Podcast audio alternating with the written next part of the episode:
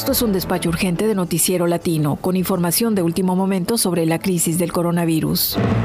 Es como una antesala o el peligro de lo que puede presentarse en las elecciones de noviembre.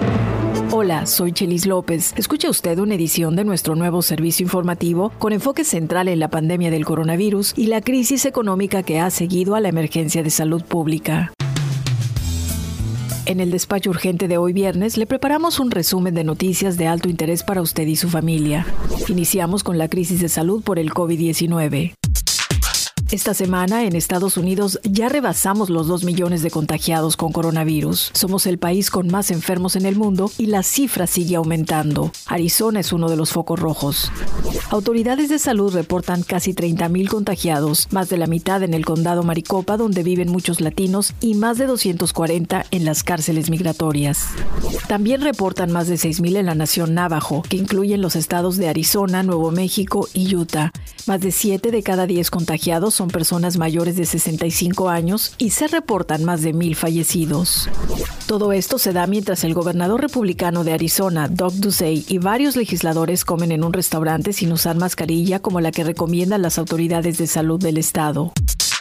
Largas líneas, caos y confusión fue lo que vivieron electores latinos y afroestadounidenses el pasado martes en las elecciones primarias de Nevada, Virginia y Georgia. Analistas consideran que más que confusión es parte de una estrategia republicana para suprimir el voto de las minorías. Marco Vinicio González tiene el reporte. Las elecciones primarias del martes repitieron la misma debacle que ha venido ocurriendo en la última década, por lo menos en el medio oeste de Estados Unidos. Gerardo Guzmán, director de Hispanics News Service, estas primarias son realmente la caboce para el gobierno del estado de Georgia, que como saben ustedes son los encargados de organizar estas primarias. Las 50 casillas electorales que tuvieron problemas logísticos y con las máquinas de votación en Georgia preocupan a líderes de los derechos civiles de la región. Es como una antesala o el peligro de lo que puede presentarse en las elecciones de noviembre. Las largas filas de espera y el mal manejo del equipo de cómputo se halló casi totalmente vecindarios de las minorías, reviviendo con esto una vieja táctica republicana, opinan líderes políticos. Marco Vinicio González. Regrésate a tu búnker fue la respuesta que le dio al presidente Trump Jenny Durkan, alcaldesa demócrata de la ciudad de Seattle, en respuesta a un tuit del presidente que criticaba su gobierno municipal y al gobernador por permitir que los manifestantes contra la brutalidad policíaca hayan ocupado un área de una estación de policía y la declararan zona autónoma sin presencia policíaca. En su tuit, Trump amenazó con usar la fuerza militar contra los manifestantes y en otro tuit los llamó terroristas domésticos. Los amenazó con aplicar la ley y el orden, una frase usada por los segregacionistas blancos y políticos conservadores para intimidar a los afroamericanos y limitar sus derechos. Por su parte, el gobernador demócrata del estado, Jay Inslee, escribió, un hombre que es totalmente incapaz de gobernar debería mantenerse fuera de los asuntos del estado de Washington.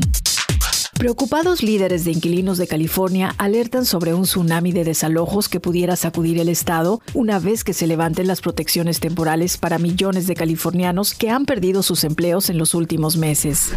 Sobre esta nueva crisis, el asambleísta demócrata en San Francisco, David Chiu, presentó el proyecto de ley AB 1436. Sasha Harden, abogado del Centro Occidental de Derecho y Pobreza, explica en qué consiste dicho proyecto de ley. La propuesta de después de decir que no puedes ser desalojado, da al inquilino 15 meses después de la terminación de la emergencia para poder pagar la renta antes de que el dueño puede ir a la corte de reclamos menores o usar otro proceso civil para coleccionar esa deuda. También dice que esa deuda no se puede usar para negar vivienda en el futuro ni para dañar su crédito.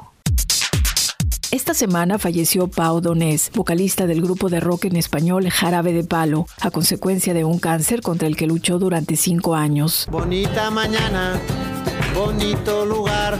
En plena cuarentena, Donés, de 53 años, nos sorprendió lanzando el video del sencillo Eso que tú me das. Depende otro de sus éxitos muy a tono con nuestra dura realidad es la canción Depende. De según cómo se mire, todo depende. Así llegamos al final de esta nueva edición de este servicio informativo. Que pase bonito fin de semana y cuídese. Nos escuchamos el próximo lunes. Yo soy Chelis López. Esto fue un despacho urgente de Noticiero Latino, satélite radio bilingüe.